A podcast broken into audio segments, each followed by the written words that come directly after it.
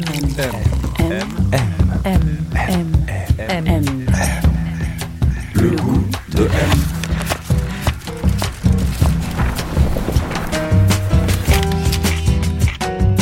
M. Le magazine du monde présente Le goût de M. Un podcast produit par Géraldine Saratia qui vous entraîne à la découverte du goût d'une personnalité.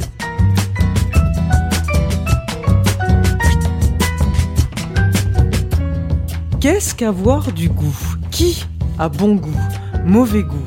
Et puis d'abord, comment se forme le goût? Pour son 23e épisode, le goût de M s'invite chez, si je vous dis anglaise, de sexe féminin, si je vous dis timpale, né aquilin, vous pensez, vous avez bien raison, à Jane B, alias Jane Birkin. Chanteuse avec Gainsbourg évidemment, ou en solo, actrice chez Antonioni, Doyon, Varda, et évidemment icône de style. Des images de Jane Birkin, on en a tous en tête. En robe lamée Paco Rabanne, à l'époque de Je t'aime moi non plus, le tube chanté avec Serge en 1969, qui les propulse immédiatement couple star, Jane à la cool, en short en jean et espadrille avec ses filles Charlotte et Kate, ou encore Jane cheveux courts, garçonne, épaules nues qui pointent sur le débardeur d'hommes en 87, à l'époque où elle monte seule sur scène au Bataclan. Mais connaît-on bien pour autant son goût, sa singularité, sa voix propre? Elle l'a fait entendre de plus en plus clairement ces dernières années dans son journal, tout d'abord Monkey Diary, en deux tomes, paru récemment et tiré des carnets qu'elle a écrit toute sa vie, et puis avec ce nouvel album, Au pardon tu dormais, son premier disque en 12 ans. Elle en a écrit tous les textes et laissé le soin à Étienne Dao de composer les musiques. C'est un beau disque, très personnel, une lutte contre la mélancolie, il y est beaucoup question de deuil, du vide et de la douleur laissée par la disparition de sa fille Kate, du temps qui passe, de l'enfance. C'est deep et léger, parfois cocasse, souvent anglais, totalement Birkin. Avant de pouvoir l'écouter, sa sortie vient d'être décalée à début 2021 à cause du reconfinement, je vous propose donc une visite chez Jane.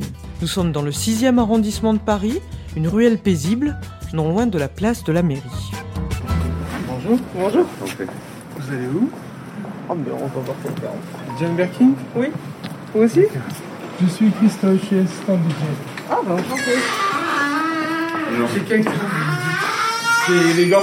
Bah, on sait jamais, vous auriez pu être un, un Ouais. fan. Je suis un fan.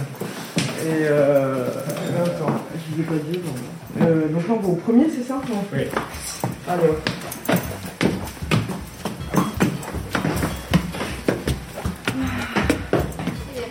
On a croisé Christophe, voilà.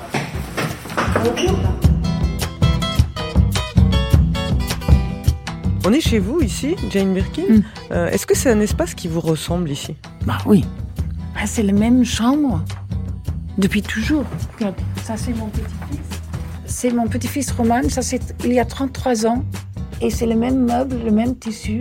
Mais pris dans une autre maison alors? Oui, c'était rue de la Tour. Oui. Mais tout est exactement pareil. C'est-à-dire que toutes vos maisons se ressemblent Oui. Ça veut dire que c'est les mêmes objets, les mêmes tissus, les mêmes créatures, les mêmes photos, les mêmes tableaux, les mêmes lustres.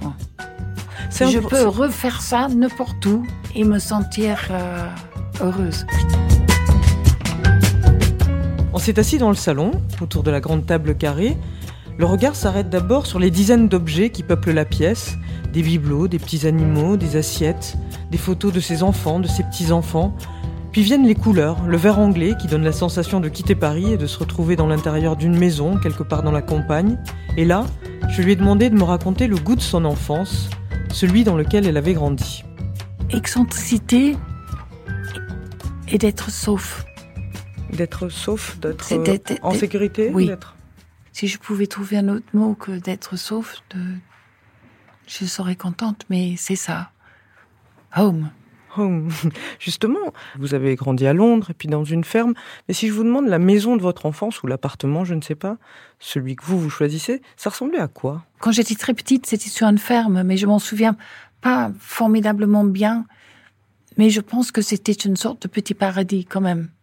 Sauf pour ma mère où c'était une contrainte. Mais pour nous, c'était idyllique, je crois. Après, c'était une grande maison à, à Chelsea, à Cheney Gardens, qui était une grande maison victorienne. Un cottage sur l'île de White, qui était notre échappoir à Andrew, mon frère, Linda et moi. L'été, vous alliez là-bas? Oui, l'été, Pâques aussi, Noël aussi. Enfin, on s'échappait vers l'île de White où on avait un cottage plutôt très modeste, mais dans l'endroit le plus sauvage de l'île de White.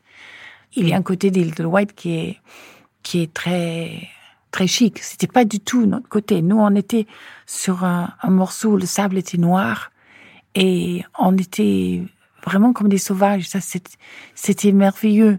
Et mon père peignait, et donc les tableaux de mon père, très extravagants quand même, avec un juge qui hurle, les maisons qui, avec des échafaudages qui crament, les, les merveilles de son imagination et les, Hum, hum.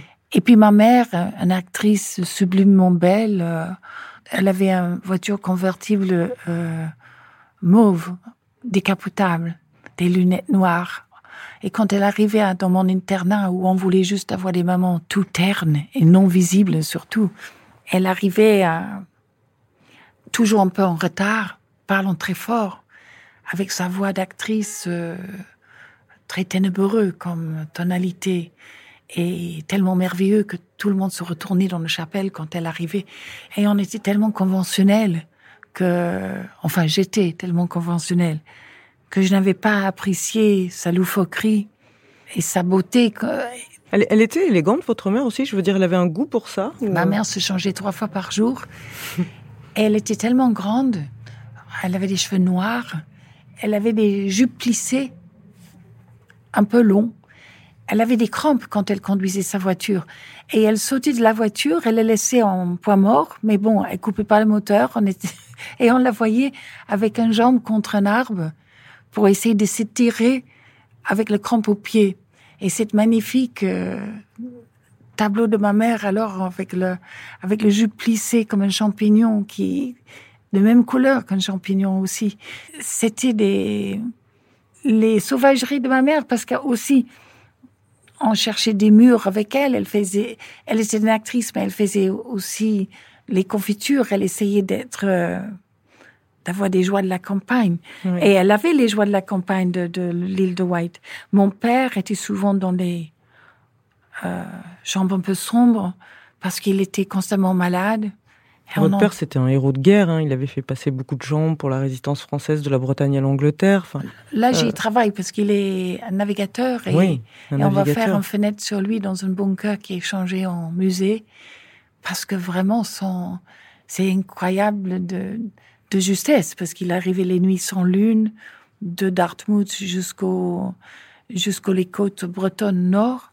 Il avait fait une cinquantaine de missions et il a jamais, jamais raté son cible alors que euh, il quittait Dartmouth, je sais pas, vers, vers 6 heures du soir et il arrivait sur le côte bretonne vers 2 heures du matin dans les fortes, les, les vents effrayants et les temps épouvantables euh, où les Allemands pourraient pas imaginer que quelqu'un essaye de, de accoster sur une petite île où étaient accumulés à une- un moment, il y en avait 20 aviateurs anglais, toutes cachées par les résistants français, au péril de leur vie au-dessus de leur, leur café où ils tapaient des messages à, euh, sur le BBC. L'école de Jean-Pierre sont prêtes à la blanchisserie. C'était une aventure, un aventurier. Et qui était aussi, vous le disiez tout à l'heure, passionné de peinture alors. Oui, il faisait, il faisait des tableaux. C'est ce qui nous reste de lui de plus magnifique. C'est, c'est- justement ces, ces tableaux qu'on veut, tous, nous, nous trois. On se bataille pour ces, pour ces tableaux, oui. Vos parents, ils étaient issus de milieux sociaux assez différents. Votre père de la grande bourgeoisie, avec même une branche aristocrate. Votre mère d'un milieu plus modeste, euh, d'une famille de comédiens. Vous diriez qu'ils avaient des, des goûts en commun, vos parents, ou ils étaient très opposés? Ma mère était, avait des idées, par exemple, ce perroquet qui est à côté, qui est, qui est très drôle, un perroquet avec un canetier sur lui. J'avais dit à maman, c'est tellement cher parce que c'était dans un antiquaire à Place Verstenberg et j'ai dit c'est soit ça ou c'est les, ou de refaire les chaises qui avaient des trous dedans, passer à, à travers. Elle a dit, il faut pas hésiter, il faut prendre le perroquet. Donc il y avait une idée de, oui, de excentricité qui est très anglaise et très et qui avait un, un charme fou. Il y avait un, un, un côté artiste qui était bien plus intéressant que ce qu'on essayait de me faire passer comme comme si mes parents étaient des, gens choqués, pas jetés moi non plus, qui étaient loin d'un monde artistique, qui étaient Oui, des vous- bourgeois, Je voulais dire oui, ils étaient beaucoup un plus peu carrés. que Bon, ça. c'est pas du- c'était pas du tout le cas. Un autre personnage qui est important dans votre enfance aussi, c'est votre frère Andrew, qui était Mm. un peu, un peu rebelle, un peu. hum, Ses camarades d'internat l'appelaient Mad Birkin. Et vous dites, peut-être que j'ai inconsciemment retardé ma puberté pour ressembler le plus possible à mon frère. Je rêvais d'aller dans son internat et d'être prise pour un garçon. Ah oui, oui, oui, bien sûr, bien sûr. C'était un tel déchirement de voir mon frère partir euh, pour son pre-prep school. Donc, à six ans, tu vas dans un internat qui va te préparer à une école qui va te préparer d'aller à Harrow. Il était déjà dans, dans ce système à six ans parce que c'était après la guerre. C'est vrai que je pense pendant un moment, ils ont mal compris et ils ont pensé que mon frère s'amusait, Et vous, alors que lui, il disait qu'il retournait nos photos pour pas pleurer. Donc ça fait de lui quelqu'un qui ignorait toute règle et les gens se souviennent de lui avec un, un admiration parce que quand il y avait chapelle à, à Harrow, on l'a trouvé une fois en dessous en voiture en train de lire un livre parce qu'il pleuvait. Il avait ignoré alors des règlements que tu peux pas défaire le premier bouton de ton chemisier sans être euh, désobéissante, que tu n'enlèves pas le chapeau de paille qui était à un certain angle, que tu te mettes pas en dessous en voiture pour t'abriter alors que tu devrais être en chapelle avec avec les autres. Donc il a dit que ça prenait pas sur lui parce que il voulait faire partir de aucun clan. et vous, vous, aviez envie de lui ressembler? Vous aviez envie d'être Ah oui, euh, parce qu'il dans le était très garçons? inspirant. Ah ben oui, oui, oui, très inspirant. J'étais plus courageux que lui. Il, il tordait mon bras et je hurlais pas, alors que je tordais le sien un tout petit peu et lui, il hurlait. Donc je suis arrivée effectivement d'être un garçon. J'avais demandé à ma mère d'avoir des shorts Hmm. euh, un peu longs, couleur kaki. Elle trouvait ça monstrueux. Elle voulait que j'avais les tout petits shorts noirs parce qu'elle était la première personne d'acheter des pulls noirs pour ses enfants. Et, et là, que je sois... Voilà, de- elle trouvait ça euh, très laid. Et oui, je, je, je, je, je voulais le suivre. Et vous, qu'est-ce qui vous a intéressé en premier à vous? Est-ce que ça a été la lecture? Est-ce que ça a été euh, le théâtre? Qu'est-ce qui vous a plu? Je crois que j'ai ramassé un peu partout les, les bons trucs des, des personnes qui m'ont inspiré. Je pense que grâce à, à mon professeur, Miss Staines, elle nous embarquait pour voir les pièces de théâtre, aller au musée, de regarder les diamants, comment ils étaient coupés, si jamais on nous, nous a offert un, de voir le Saint-Jean, Richard II. Donc, grâce à elle, et parce qu'elle croyait en nous, on était un petit groupe de filles. Je crois que pour passer nos examens de- du bac, je pense que je voulais tellement lui plaire et j'étais tellement contente dans sa compagnie. J'avais toujours espéré quelque part qu'elle saurait que j'ai fait du Marivaux, que je- j'ai fini pas trop mal, alors que j'étais un désastre avec le spelling, euh, dyslexique, euh, Ouais. compliqué. Mais grâce à elle, euh, is- l'histoire, la littérature, ça a provoqué une curiosité là-dessus. Plus ma mère, à qui je, je lisais les, les, les nouvelles d'histoire. À ma mère, j'ai lu tous les nouvelles sur, de Lady Antonia Fraser, qui est la femme de Pinter, qui écrit sur des, sur des, euh, Helen of Aquitaine, euh, Marie Reine d'Écosse, et aussi Alison Weir, qui écrit très très bien là-dessus. Ça, c'est, c'est venu de ma mère. Mais elle était tellement plus littéraire que moi et tellement plus connaisseur des poétesses, notamment. Donc, c'était Sylvia Plath, c'était, elle était tellement brillante là-dedans que presque je n'osais pas y toucher parce que j'étais si peu connaisseur. Mais dans le fond, je, j'adorais ça. Et à mon père, je, je lisais P.G. Woodhouse parce qu'on avait le même sens d'humour. Et en fait, de trouver un homme qui a un sens d'humour, c'est plus qu'une cerise sur le gâteau. C'est le gâteau, en fait. Il y a peut-être une cerise, mais on s'en fout un peu. Mais vous allez au cinéma un peu aussi. On euh, allait au ciné, bien sûr, mais c'était assez, cl- c'était assez classique. On voyait des choses euh, assez, assez euh, populaires. West Side Story. Vous avez écrit que vous aviez sangloté comme un veau. C'était mignon. évidemment, évidemment. Non, j'avais vu des premières kitchen sink dramas avec mes parents qui étaient comme euh, des films en noir et blanc, un kind of loving et tout ça de, en- dans les années 60.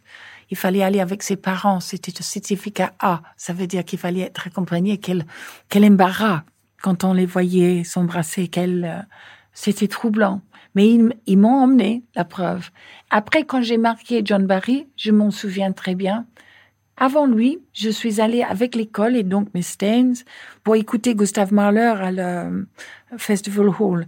Et c'était Bernstein était le, était le conducteur.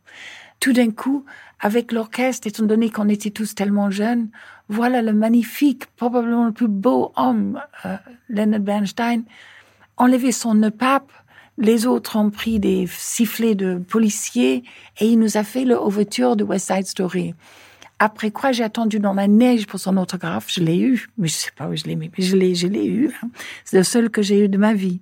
Et alors, j'étais attirée grâce à ça, mais c'est John Barry tout de même qui avait euh, eu une telle influence avec Prokofiev. On a vu le Radio Symphony Orchestra de Moscou avec Rostroprovich, avec John Barry, avec son goût qu'il avait quand même de orchestration sublime. Il a développé probablement ce qui allait être définitivement, finalement, mon, mon goût.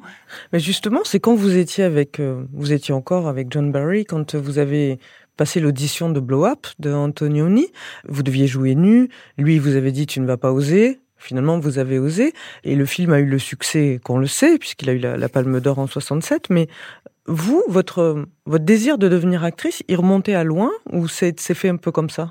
Non, j'étais à, à, à Rome.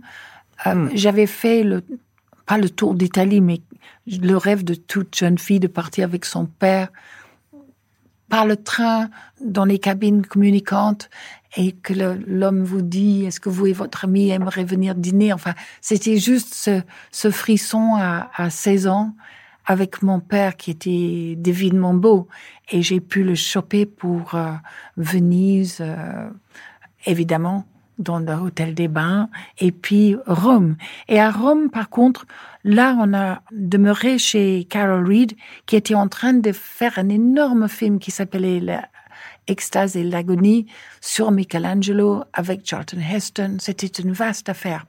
Et sa femme était la cousine de papa. Et je m'en souviens que je lui ai demandé est-ce que tu penses que j'ai une chance dans le cinéma? Et il a dit, ça dépend si les caméras tombent amoureuses de vous. Quand je rentrais, je n'étais pas une débutante comme mes amis. Je ne voulais pas, je voulais travailler tout de suite. Et j'ai passé une audition grâce à ma mère qui connaissait quelle audition. Je croyais que ça allait être pour le Prime of Miss Jean Brody. J'avais pris un texte vaste. Et je me suis trompée du texte. Ils m'ont dit, mais c'est pas pour le Prime of Miss Jean Brody, c'est pour une pièce de Graham Greene où vous jouerez un surmute, donc on s'en fout que vous oubliez le texte. Et j'ai commencé comme ça à 17 ans. Après quoi, j'ai fait une comédie musicale où j'ai tombé amoureuse de John Barry qui a écrit la musique. Et tout ça, c'était une série de, de circonstances euh, rigolo. Ma mère a trouvé que tout ça est arrivé beaucoup trop vite, que j'ai pas appris mon, mon trade, que je n'ai pas été comme elle, une actrice qui a fait toutes les, les théâtres. euh, Hmm, Toutes les étapes, quoi. voilà. Mais j'étais très jolie. Donc, on m'a pris parce que j'étais mignonne et parce que j'avais l'air, pour Graham Greene a dit, euh, euh, tu vas jouer le symbole d'innocence. Donc, j'avais un visage comme ça, comme le symbole de l'innocence. Je pleurais très facilement. Il fallait que je sois écrasée par un autobus. Je suis arrivée pour le deuxième morceau de la pièce morte. C'était tout de même une fabuleuse façon de, commencer sa carrière quand on a si peu d'outils. Et puis, j'ai passé l'audition pour Slogan avec un langage qui n'était pas le mien.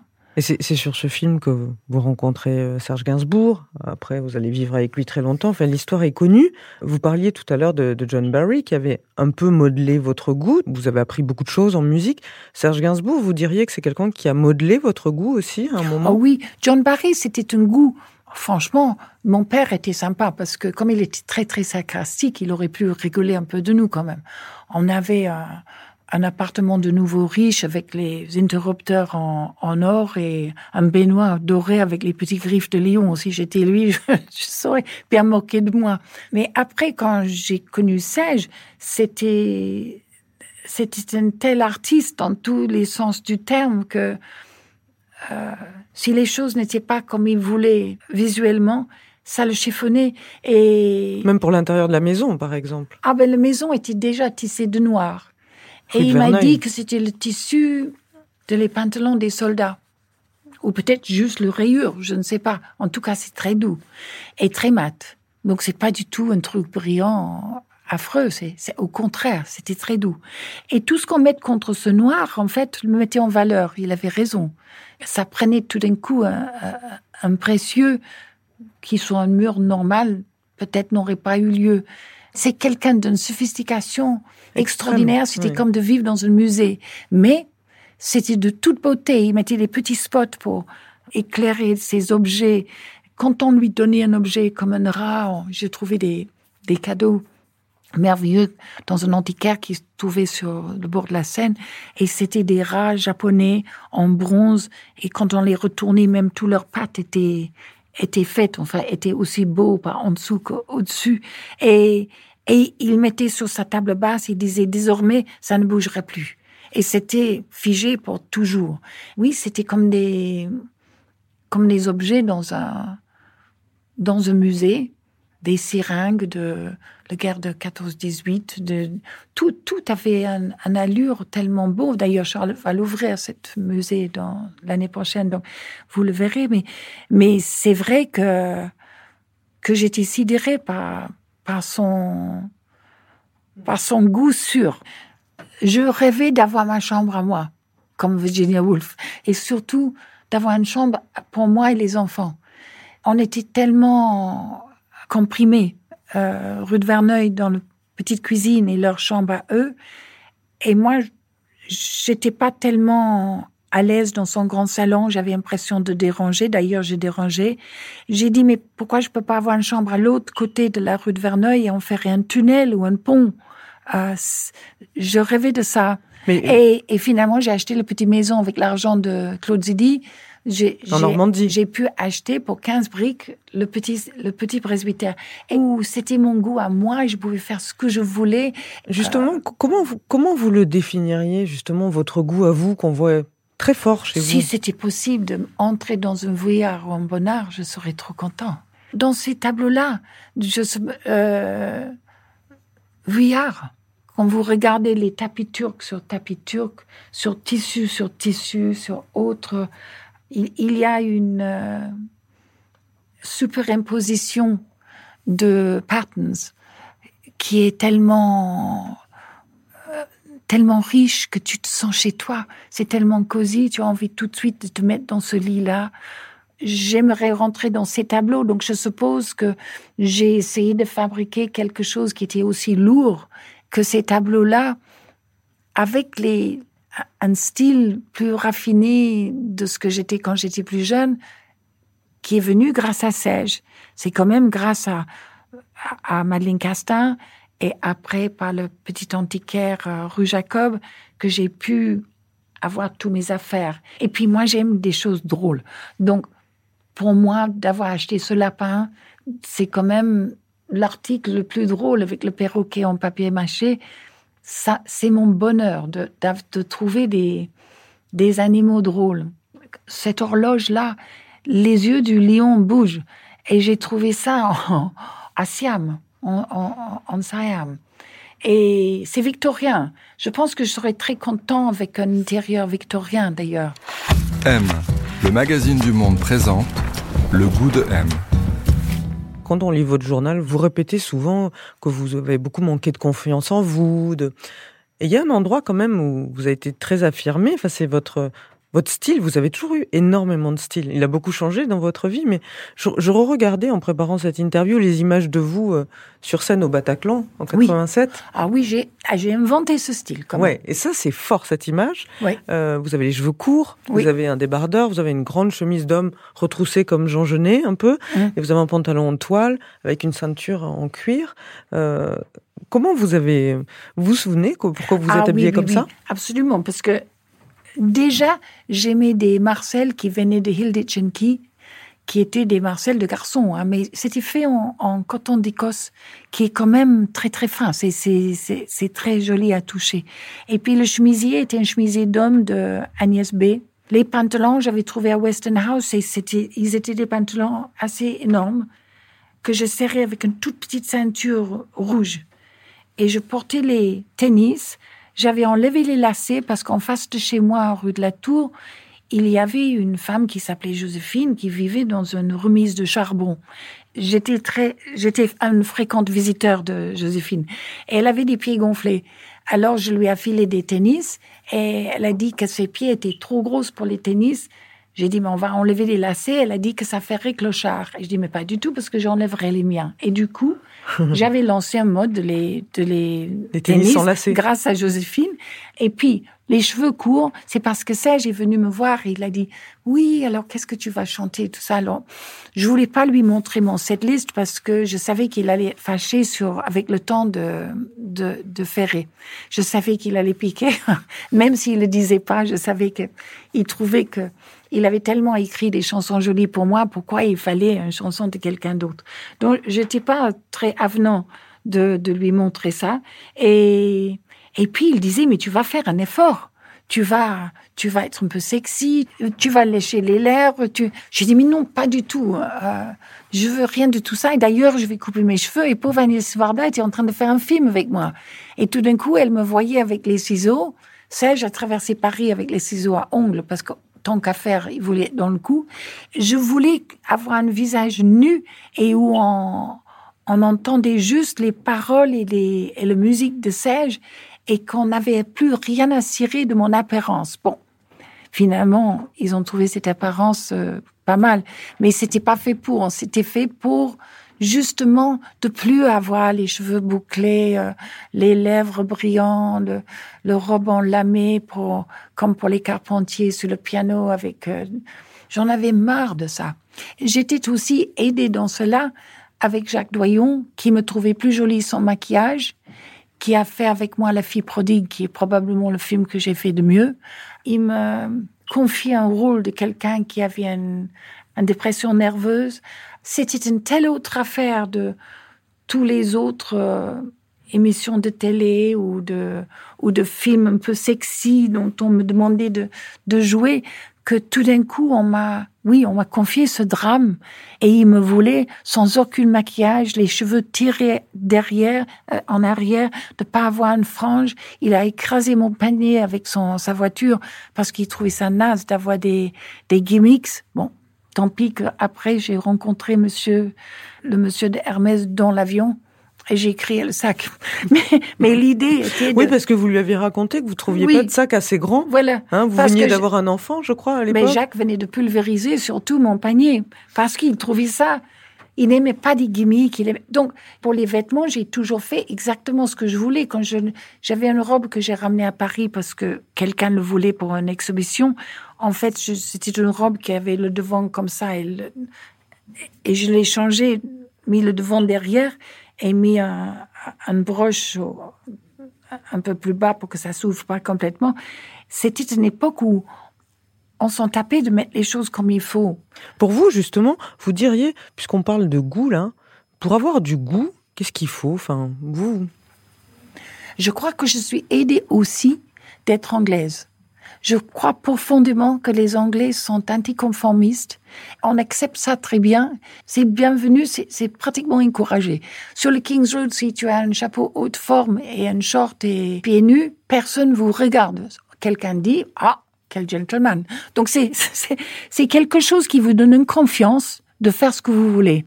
Et je pense que cette confiance vient de mon enfance, à la fois d'avoir les, les parents anticonformistes de leur manière et artistes, et de savoir que vous pouvez manger des, des salades avec vos doigts. Ça se fait mieux que de le couper avec un couteau qui ne se fait absolument pas. Et à partir de là, vous n'êtes pas impressionné de comment une table est mise ou quel verre utiliser. Vous avez, vous avez eu cette instruction, vous avez décidé de pas en faire euh, usage ou comme vous voulez. Et c'est, ça vous donne un, un certain, pour moi qui n'a pas beaucoup d'assurance là-dessus, je n'ai aucun problème. J'ai aucun problème d'aller avec un vieux imperméable parce que je sais qu'il est très bon, ce vieux imperméable, en fait. Il est très usé, mais j'aime beaucoup les choses usées. Et parfois, j'achète les choses que je ne, que je mette pas tout de suite parce que j'aime les choses profondément où on a l'impression qu'on a piqué ça de notre père, de notre frère. M. M. M. M. M. M. Le goût de M. Tu vois ce petit Bouddha comme il est charmant? Alors, J'ai donné ça à Charlotte et, et j'avais emmené ça de Hong Kong. Vraiment, j'avais trouvé que ça ressemblait à Alice. Et heureusement, j'ai eu Alice parce qu'elle a dit, j'ai dit, oh, où est-ce qu'elle est, le petit Bouddha? Elle a dit, elle est dans le sous-sol, mais on va le jeter. J'ai dit, oh, qu'elle me le Je le redonne. récupère.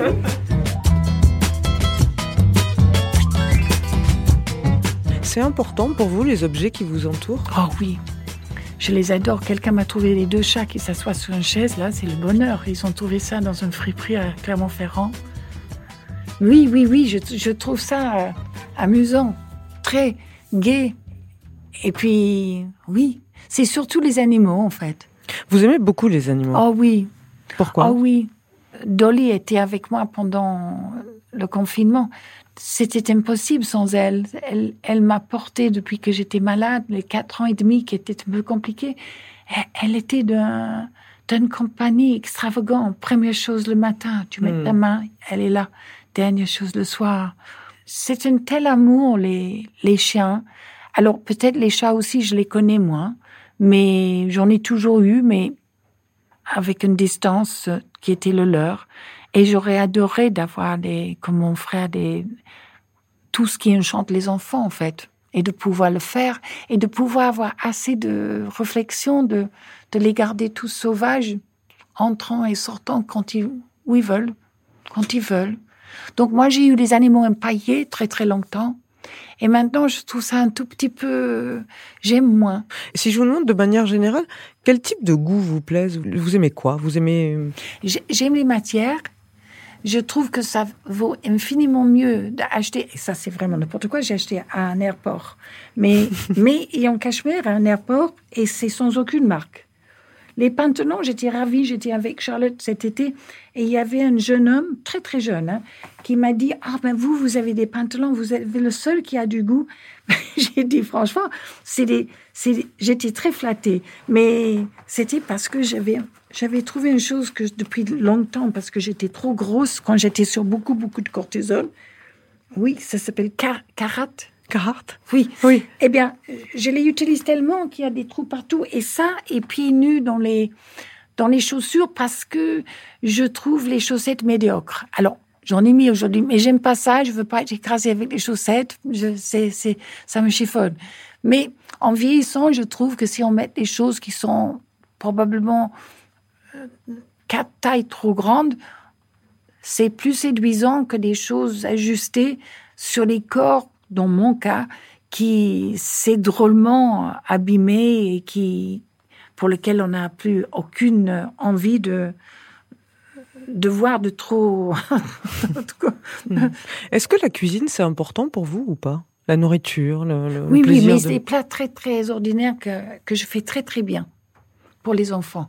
Parce que tout ce qui est croustillant intéresse les enfants. Donc, les, des, les, les poulets rôtis avec des pommes de terre croustillants, il faut que tout soit un peu croustillant quand même, je trouve. Et, et ça, je fais très bien. Mais tout le monde peut le faire très bien. J'ai un ou deux trucs que je peux partager volontiers sur les, sur comment faire des pommes de terre croustillantes. Mais bon, c'est des, c'est des, c'est des choses très banales et très réussies. Il faut que tout soit croustillant. Ça c'est bien. Est-ce que vous diriez que vos amis ont du goût? Oui, oui, oui, oui. En fait, mes amis, euh, surtout un, enfin ma copine de toujours, Gabrielle bien sûr, mais et on a les mêmes débuts. Avec une famille de docteurs quand même plus conventionnelle que les miens. hein. Si j'avais une place, si j'avais assez d'argent pour avoir une place, mettons dans le cinquième où il y a pas une jolie chose dans les places, il n'y a pas, de- il y a une fontaine mais c'est assez moche. si j'avais de l'argent, peut-être les gens aiment Fontaine, donc il faut, il faut, il faut peut-être mettre les choses à côté. Mais j'avais vu, il y a une statue de Barcelo d'un éléphant sur sa trompe. Si quelqu'un pouvait caresser cet éléphant, le trompe de cet éléphant sur son chemin d'école, ça vous, ça vous change la vie. C'est une merveille. Si, si j'avais des sous pour offrir pour l'hôpital Avicenne, les, euh, deux statues de les deux hommes en catch de Osman Sow. C'est une merveille si on peut le toucher. Quand on va pour voir euh, dans le musée Rodin, on voit que tout le monde a touché le cheville, le sein, la hanche. On touche tous la même chose vite fait quand on passe. Ça fait un bien fou. Donc, on sait que pour les aveugles, c'est, ça fait énormément de, de calme et de réjouissance. Mais pour nous aussi, il, f- il faut qu'on touche les choses. C'est- c'est- ça- Donc, si, si j'avais ça, oui, je pense que c'était l'éléphant, c'était Osman Sow. Il y avait une troisième chose qui m'a chanté l'autre jour. Je me suis dit, oh là là, ça j'aimerais donner aux gens juste pour qu'ils touchent. Ça, pour vous, c'est vraiment les, les choses qui vous plaisent vraiment, c'est ça? Ça me plaît et, et je trouve que j'ai une chance fou de les avoir vus. Donc je voudrais que les autres le voient. Parce que je pense que ça vous rend euh, humoristique. Que ça donne une euh, cocasserie de votre journée Et pour vous, il faut, voir l'éléphant sur le trompe. pour vous, il faut avoir ça justement dans l'esprit, c'est-à-dire une cocasserie, c'est ça aussi? Je trouve, je trouve que c'est amusant et que c'est bien de de pas alourdir les gens. Si les gens disent comment ça va, il faut pas vraiment le dire. hein. Ça, Ça, c'est de mauvais goût de dire euh, c'est pas mauvais goût, mais on alourdit les gens. On n'a pas vraiment. C'est juste un, c'est juste une phrase. Enfin, c'est politesse. Je pense que de ma mère, j'ai smile and the world smiles with you, cry and you cry alone. C'est très juste. Et comme elle est quelqu'un de la guerre, ça ne se faisait pas de, de parler de Hmm. sa santé ou. Voilà, ça fait les, les, les personnes qui ne se plaignent pas. J'admire ça plus. Et, et parce que je vieillis, c'est vrai que je commence de trouver, même physiquement, des visages euh, vieilles euh, a- J'ai vu avec Charlotte à, à New York, euh, elle jouait le roi Lear, et, et c'est cette femme qui a 90 ans, qui était politicienne, Glenda Jackson. Et ben Jen- Glenda Jackson maintenant est tellement merveilleux, son visage ressemble à un genou d'éléphant. Et je me suis dit, moi aussi, je vais, je vais devenir comme un genou d'éléphant. Et quelque part, ça devient autre chose.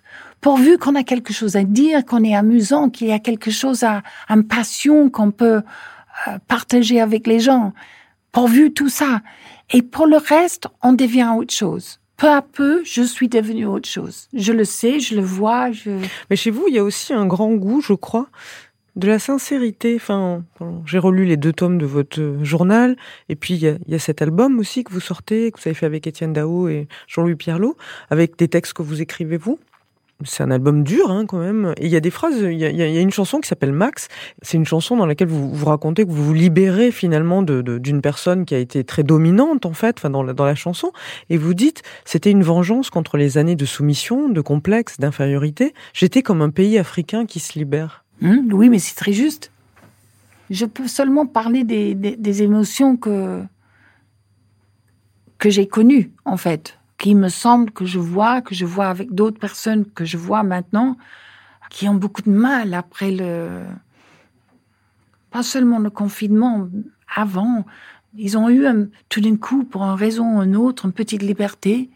Et tout d'un coup, ils pouvaient faire les choses qu'ils voulaient, mettre les tableaux qu'ils voulaient, le, le, le portrait, acheter un chien. Voilà, tout d'un coup, ils ont trouvé une liberté parce que ils étaient séparés de la personne avec qui ils vivaient. En fait, tu as grandi comme font les enfants quand ils quittent leurs parents. On dit qu'on va retourner. On dit à nos parents ou nos enfants nous a dit Oh, mais je vais juste à côté, on reviendrait. Alors qu'ils mettent leurs affaires dans les sacs poubelles et ils partent. Et en fait, ils ne reviennent pas. Et nous non plus, on n'est pas revenus. C'est qu'après ça, ils ont pris goût à leur chambre de bonne, à leurs euh, copains, à ce que c'est d'être libre. Il peut plus revenir ou tu vas faire la gueule un peu s'il rentre un peu tard ou il risque de lancer, vous utiliser cette maison comme un hôtel. Voilà. C'est, voilà, on, on, a changé. Et puis, si on est d'une disposition comme moi où on regrette tout, qu'on trouve charmant les choses qu'on nous a finalement fait chier à un certain moment et que les personnes, les lieux, la maison d'avant a tellement de charme. Pourquoi vous êtes parti? Pourquoi toujours vous êtes parti? Ou pourquoi tout s'en va avec le temps? Oui, mais c'est vrai qu'il y a un charme des choses qu'on quitte, un grand charme.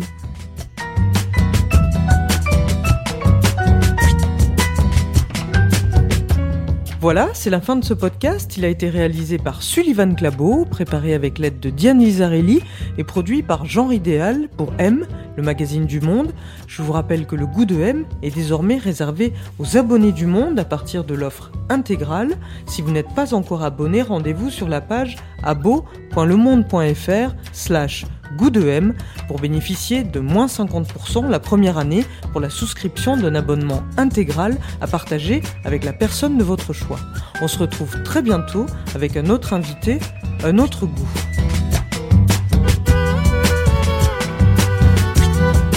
On va à l'hôtel là. Est-ce que tu veux pas du tout un petit truc à grignoter? Non. Non, parce que vraiment, tout de suite après, je, je reviens ici. Et j'ai juste le temps de revenir ici, prendre le saumon et Oui, foncer oui, bien sûr. chez... Oui, oui. Juste le temps de prendre. Après, après les interviews. Non, mais à quelle heure on va finir 18h, Non, non, 19h, oui. non, non, c'est ça. Peut-être je devrais emmener le saumon avec moi. Non, j'ai dit ça parce que... compris. Je peux le mettre dans mon Bah sac. voilà, parce que parce qu'après il faut que je me mine parce que c'est une vieille dame et elle aime pas que ça soit tard. Au revoir. Que le Merci goût des uns n'est pas le goût des autres.